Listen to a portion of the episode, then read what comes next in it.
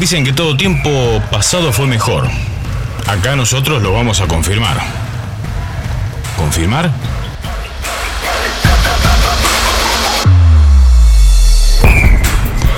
Hola amigos, yo soy Freddy Angulo y aquí compartiremos Retrofútbol para recordar y conocer lo que pasó en la década de los 80 y los 90 del fútbol nacional y mundial.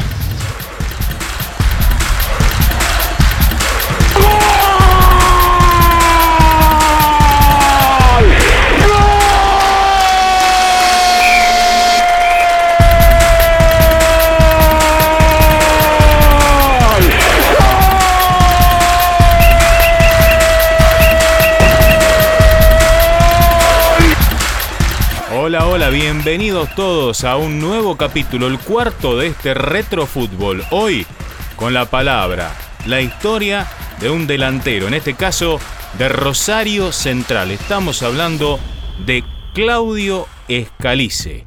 Lealtad, canalla.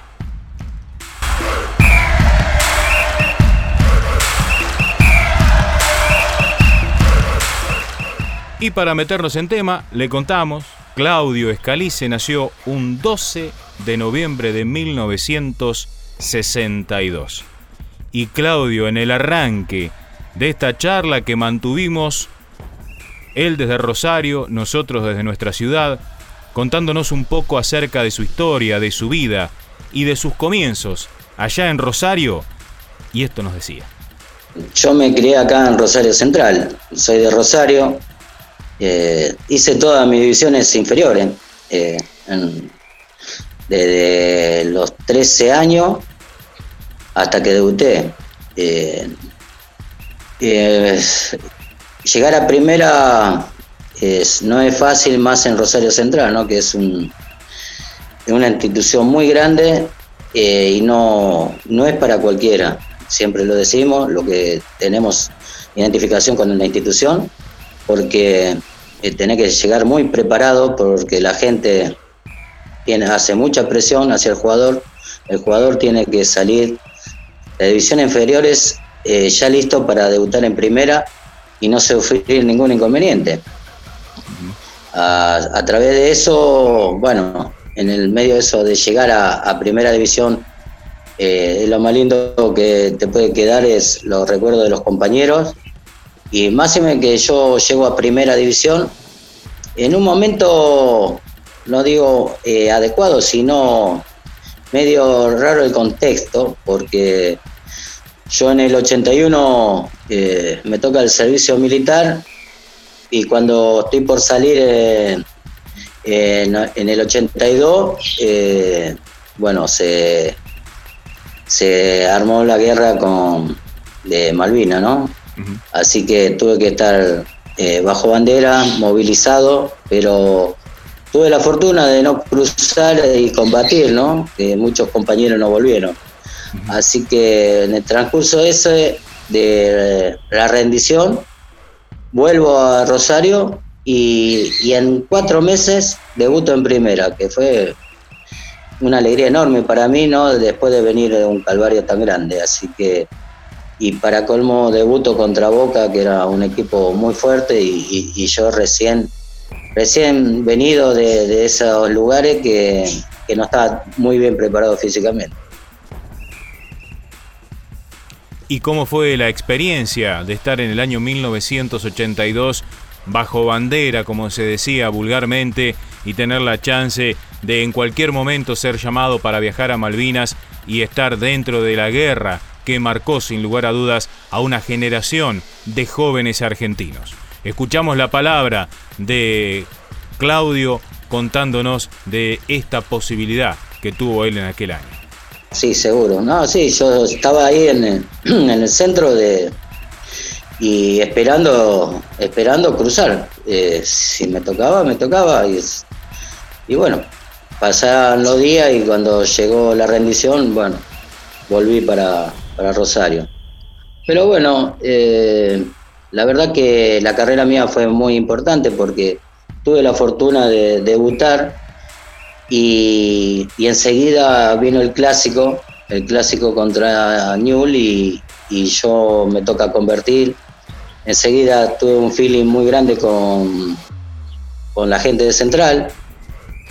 Y bueno, eh, fue eso en el 82-83 y, en el, se desarma el equipo de Rosario Central, porque en el 80 había salido campeón, campeón nacional, y ahí viene, viene el problema que se vendió muchos jugadores y quedaban muchos juveniles y en el 84 nos toca descender. Fue un golpe muy duro para mí, con 21 años, 22 años, descender eh, de categoría. No, sí, no. Eh, eh, lo sorprendente es que se, forma un equipo en el 85 para jugar la B, pero éramos lo que quedamos de ese equipo del descenso, solamente nos quedamos porque hicimos un juramento que fuimos tres jugadores nomás que quedamos del plantel ese, que fue Jorge Balvis, el negro Omar Palma y yo. Y ascendimos nueve meses, tuvimos una actuación muy brillante, un equipo muy compenetrado, eh, eh, un técnico como Marcheta que era un formador de grupo impresionante, y teníamos jugadores de la categoría de Cerrizuela, de Pelito Argota, de, de Wallen, Chaparro, eh, Palma, el gringo Esperandío, Cornaglia, Balvis, eh, Pedernera, no, teníamos un equipo ya muy importante y bueno, en poco tiempo, en nueve meses ascendimos, así que, fue a, a los nueve meses ascender y tuvimos el inconveniente todavía de quedar parado siete meses ocho meses porque se, volvía la reestructuración del fútbol argentino a jugar de junio a junio. Así que nosotros salimos campeón, ascendimos en noviembre.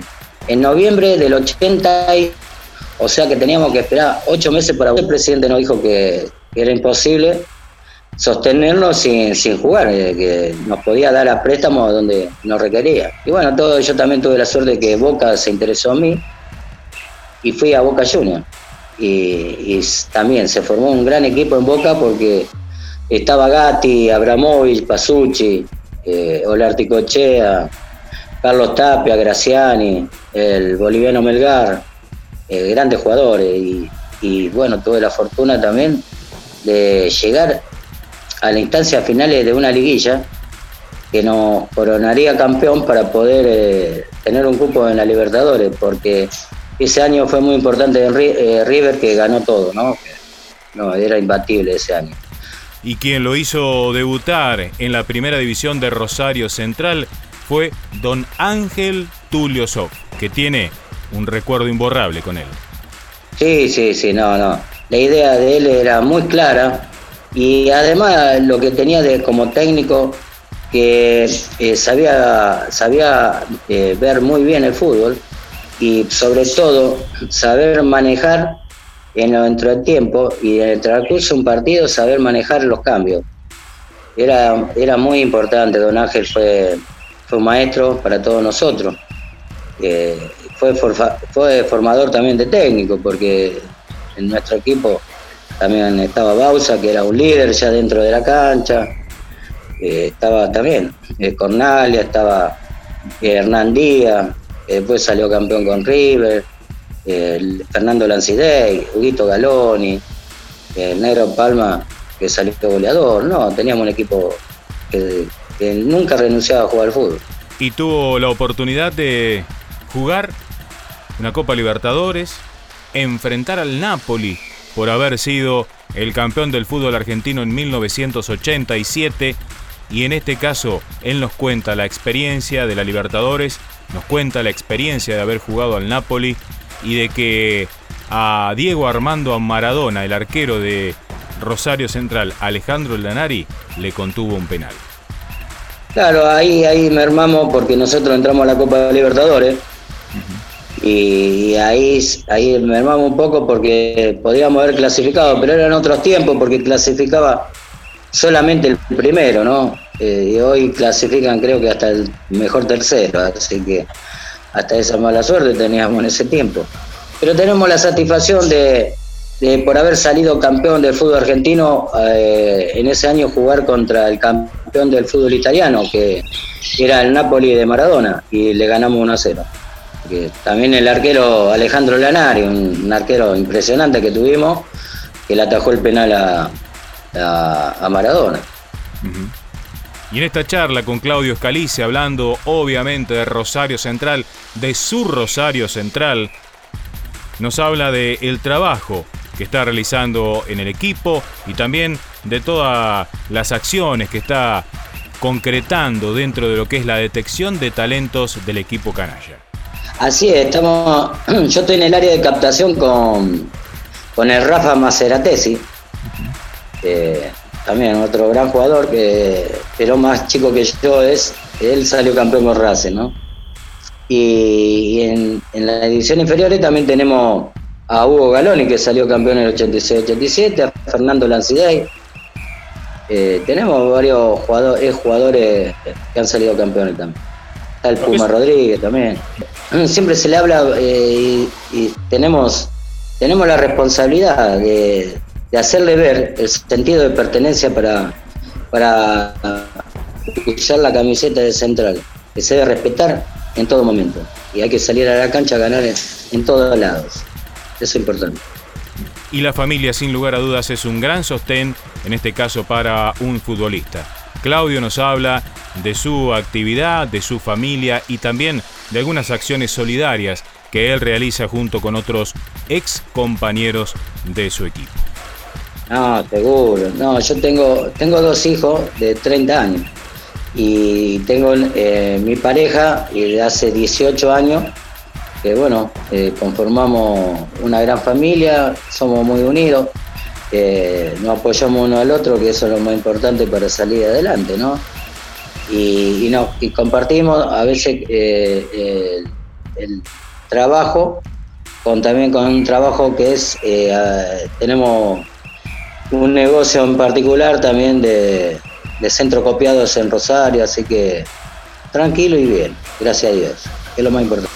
Sí, no, no, no. Eh, eso, eso es parte de, mi esencia ya de, desde que vine de Malvinas fue algo que ya se instaló en mí, de, ser solidario con y poder colaborar con el que más lo necesita, ¿no? Como, hay mucha mucha carencia, entonces tratamos no solamente de, apoyar y de tratar de darle eh, algo material, sino tratar de, entenderlo, de escucharlo y de compartir momentos con esos chicos que se sienten desamparados y a veces no tienen, no tienen la, manera, la manera de salir adelante y, hay que hacer un apoyo muy grande interdisciplinario y, social para que ellos, ellos se puedan incluir a la sociedad, que, que es lo que mejor le vendría ¿no? en estos momentos de tanta desocupación y pobreza eh, a uno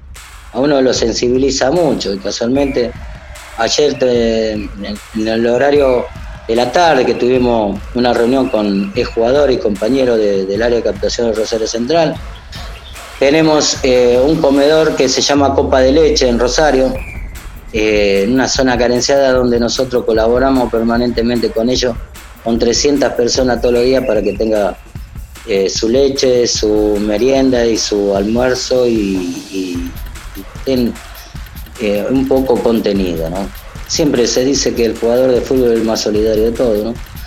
Eh, y casualmente tenemos ahora por la pandemia se ha paralizado los eventos deportivos cuando jugamos a beneficio, tanto cuando nos recurren a nosotros para para una, una silla de rueda importante, como la última vez que compramos una que era, teníamos directamente que comprarla de Alemania, y, o, chicos que necesitan trasplante de células madre, que, tienen que, que tenían que viajar a China, le hemos conseguido, y es una satisfacción propia para uno, poder que esos chicos puedan, puedan mejorar su calidad de vida, que es lo más importante para nosotros en este momento.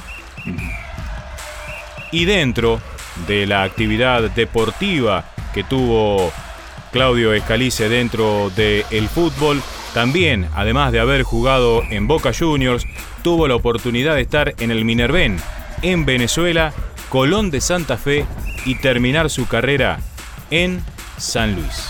Bueno, eso, eso ocurrió después que nosotros salíamos campeón de, fútbol argentino acá en Rosario Central. Como siempre, bueno, se, hubo problema económico, entonces eh, por la deuda nos daban la libertad con el pase, hubo muchos jugadores que negociaron así. Eh, y ya creo que uno ya había cumplido un ciclo, cuando se cumplen los ciclos, eh, ya es, no es muy lindo quedarse en el lugar, ¿no? Y bueno, por ahí vino una oportunidad por intermedio de un cónsul que, era de Boca, como yo jugué en Boca, entonces eh, se interesó si yo le interesaba y yo no sabía mucho del fútbol venezolano porque no se sabía mucho. Y bueno, de, yo le dije que sí, que quería ir, me fue muy bien, muy bien con el equipo de San porque era un equipo minero de la ciudad del oro, que le dicen, en Puerto Ordaz, eh, con una estructura muy importante, eh, eh, la empresa, ¿no? porque era la empresa del oro que financiaba todo el deporte. Y bueno, fue uno de los abanderados para iniciar el camino de, jugadores para ir a Venezuela. así que muy satisfecho de haber ido y, y haber hecho muy buenas relaciones con todo el mundo como siempre digo, también. Después, porque yo cuando fui, eh, hubo ese golpe del Caracazo, que el dólar se. Un bolívar, eh, por ejemplo, era uno a uno y un bolívar después costó como 100 dólares. Después de Venezuela yo regreso a Argentina y juego en Colón de Santa Fe. Juego en Colón de Santa Fe dos temporadas.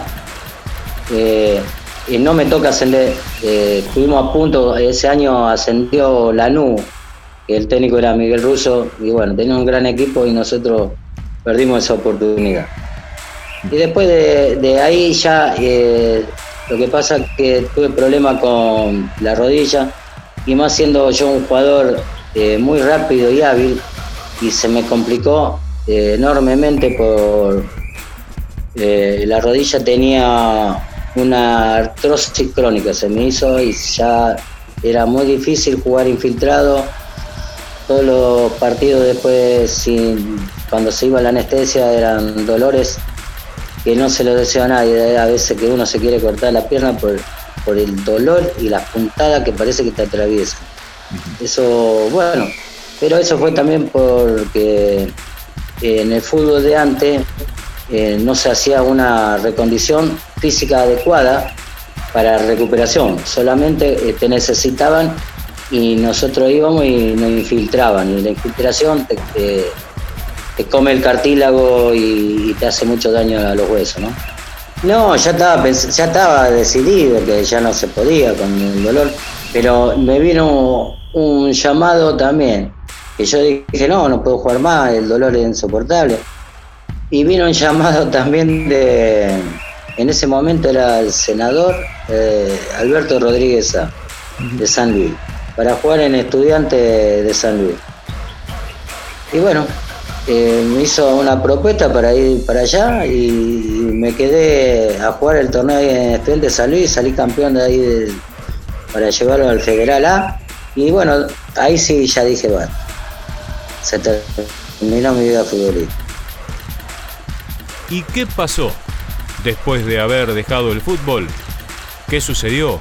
¿Qué actividades se vinieron para él? Bueno, Claudio Escalice lo cuenta de esta manera. Tuve la suerte y la fortuna de que el escribano Beco me llamaran para, para participar de, la división inferior.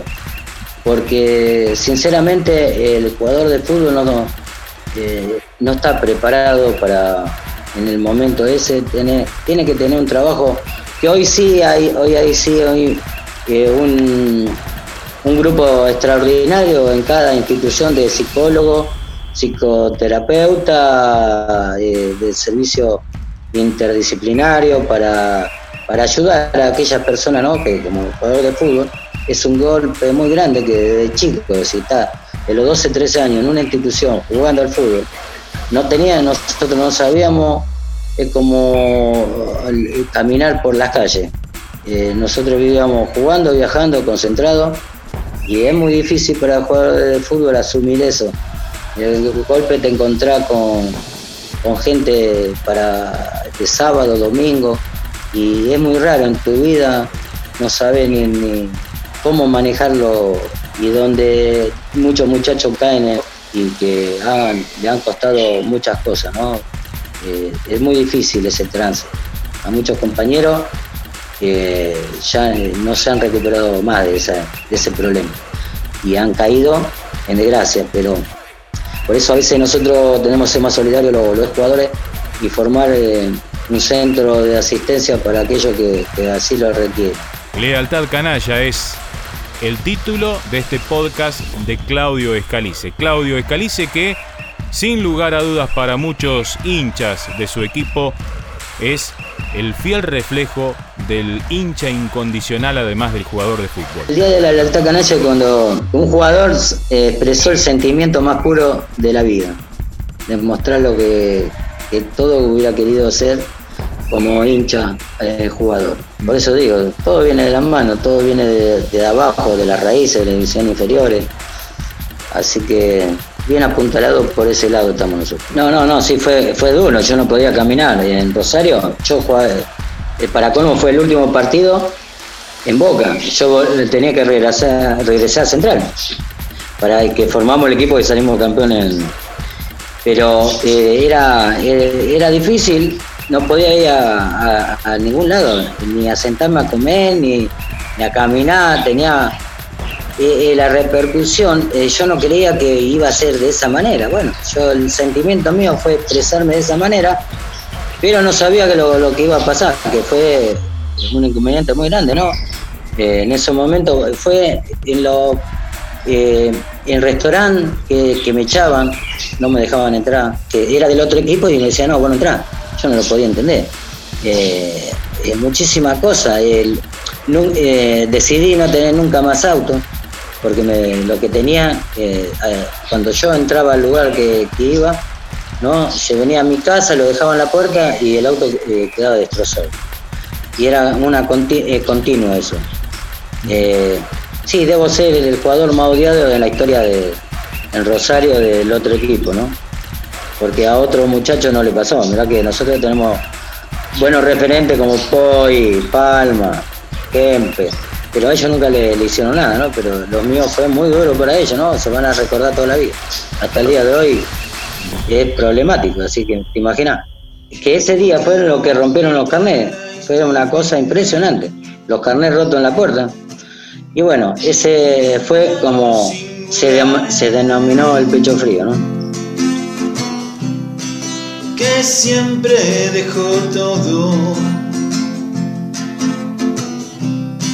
Dejo todo por central. A central lo lleva adentro. Y lo supo demostrar, lo supo demostrar un enorme sentimiento. Sentimiento de lealtad. De lealtad a sus colores, a su gente, su ciudad. Esa que hoy le agradece, siempre le agradecerá, siempre agradecerá.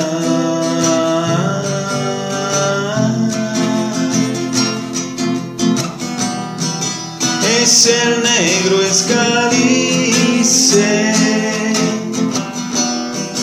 el que la vuelta dio.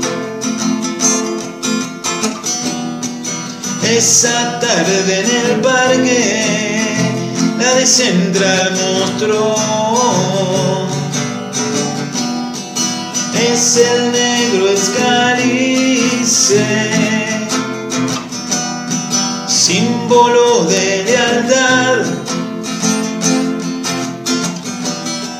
esa lealtad canalla que él supo demostrar. Hoy la gente lo recuerda con orgullo y emoción. Lo que hizo aquella tarde, él lo hizo por amor. El que siente de pequeño, el que nunca abandonó, nunca abandonó, el que lleva todo el tiempo en su corazón. Y así continúa su vida. Siempre con esa pasión. Y ahí fue donde yo eh, tuve eh, la idea, eh, cuando salimos campeón en Rosario, en Cancha Ñul, dar la vuelta olímpica con la camiseta central. Sí, Porque siempre pienso, sí, fue muy comentado y quedó en la historia y quedó marcado para siempre. Pero siempre yo dije que el respeto y el sentimiento hacia la institución que a uno lo formó como persona y jugador no se negocia. Eso no se, no, no se negocia nunca en la vida. Y siempre quise expresar eso. Y bueno, y quedó marcada esa anécdota muy importante. Y luego, luego me, te- me tocaría volver a, a Rosario Central, que se conformó con Don Ángel Tulio Sof, ese gran equipo que salimos campeón del fútbol argentino. Que somos, somos el único equipo que ascendió y pudo salir campeón nuevamente en primera, así que son méritos muy grandes para mí.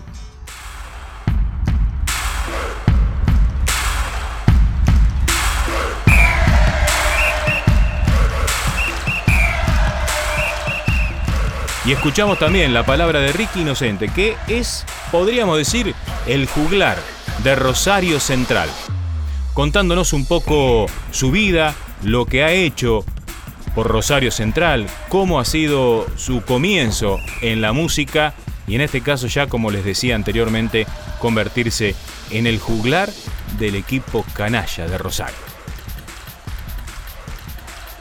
Este, sí, fue, digamos, eh, soy un músico amateur.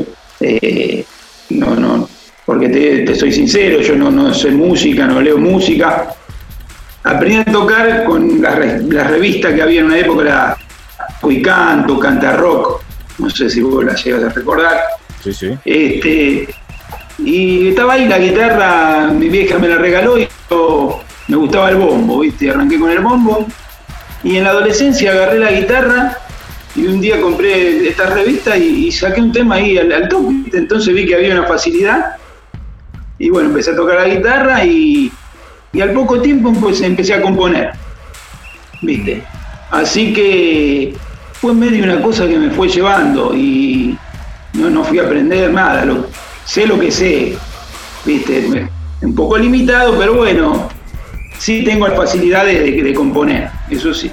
Sí, eh, son a veces te, te- llama la atención que por ahí músicos que saben mucho, yo me doy cuen- cuenta, con los que a mí me ayudaron en su momento, eh, con hacer mis CD, eh, por ahí componen y saben mucha más música ¿no? que, que yo, pero bueno, viste, eso es algo que, que adentro, no sé cómo es. Central, eh, bueno, yo soy nacido en Rosario, vivo en Buenos Aires, pero eh, mi familia este, es toda de allá y mi vieja se vino para Buenos Aires, se separó se vino. Pero bueno, yo siempre seguí yendo a Rosario, así que, bueno, tenía mi- mi abuela era de Central, mis tíos, y bueno, sí, tengo un tío en especial que fue el que me puso la camiseta, un tío abuelo. Apareció esto eh, cuando yo le, hago el tema a Negro Palma. Con él se da por retirar. Entonces, eh, eh, ahí también con el negro tuve contacto, que le gustó, y ahí saqué un casi homenaje a él, que venía un tema central que yo tenía, que fue el primero que hice, y el tema negro. Y bueno, y eso fue como un empujón, ¿no? De, empezar a meterme con central y la música. Y después hice un tema que fue mucho tiempo la cortina musical del único programa que había en ese momento de central allá. Ese tema se hizo más o menos conocido. Y bueno, y ahí ya era una cosa que me ponía a componer y ya me iba para el lado de central. Y ya después empecé eh, con otros ídolos, con personajes del club. Así que eh, después, bueno, terminé sacando un CD. Después había hecho ese casi homenaje. Y bueno, yo tenía esas canciones que nombraba Central. Y dije, bueno, voy a sacar un, CD. Eh, ese, Central parte de mí. Donde yo en algún momento lo nombro. Es un tema de Palma y algún otro que yo, ese que era muy conocido, el que tenía de Palma y sumé algún otro. Y después canciones de vida que yo nombraba central en algún momento. Saqué el CD y me fui metiendo más, empecé a ir a fiestas a Rosario y ya después el segundo que saco ya ahí me aboqué a hacer canciones a Central y a, los ídolos y a los personajes, ¿viste? pero está eh, más relacionado con lo pasional, con el sentimiento del jugador hacia el club, jugadores que son muy hinchas del club, y bueno, este era el caso de, de Scalice, que ese día mostró su, pasión por Central, por ahí se le fue un poquito la mano, pero bueno, es así la pasión, ¿no? Por ahí en algún momento se pierde el control. Este, y siempre yo ya había eh, compuesto algunos temas, no, así a, ídolos, referentes del club. Eh, y siempre estaba el el de daba vuelta en mi cabeza, ¿no? Por, justamente por esto del día de, la camiseta. Y es más, en una fiesta, que yo, si no recuerdo mal, fue acá en la filial de Buenos Aires, que él vino, él me dijo, ¿cuándo vas a hacer una canción? y bueno, quedó ahí dando vuelta hasta que un día aparece, aparece la musa, ¿no? porque es así, hay, un día que no, por, ahí uno se pone y no es. Este, y bueno, eh, le hago la canción, sale, la canción sale, sale de corrido, esa canción se le salió muy así inesperada. Eh, y el tema fue que yo se lo eh, mostré a un periodista allá de Rosario, amigo de él, y él me dice, que quería, iban a hacer una fiesta, estaban viendo hacer una fiesta para implementar el día, eh, el 15 de junio, de la lealtad canalla, ¿no? Por lo que había hecho él. Que se iba a hacer una fiesta, entonces cantarle la canción ese día. Bueno, después pasó, no se hizo, y pasó uno o dos años, creo que al final no se hizo la fiesta, y quedó ahí. Así que dije, bueno, yo te tengo que hacer escuchar y bueno, 15 de junio, creo que hace dos años subí el, video, eh, hice el video así simple con la guitarra y, lo subí. Para mí es el día de la alta canalla, 15 de junio. No sé si para todos los canallas eh, saben mucho obviamente de, de lo que pasó ese día, si está implementado no así como el día de la palomita, pero es el día de la alta canalla para mí lo, y lo presenté así en el video y bueno, se lo pasé a él, que le gustó, bueno, quedó contento. Y muy bien amigos, espero que les haya gustado, que haya sido de su agrado esta nota que hemos concretado con Claudio Escalice y en el final con Ricky Inocente, que es también un compositor de música para Rosario Central. Esperemos que lo haya pasado bien, que lo haya disfrutado y como siempre nosotros estamos en Spotify, en iBox, también en podcast eh, de Google, en Apple Podcast y en todas las redes donde se pueden colgar podcasts. También nuestro contacto por Facebook es RetroFútbol y en Instagram retro.futbol80. Yo soy Freddy Angulo y esto fue RetroFútbol. Hasta la próxima.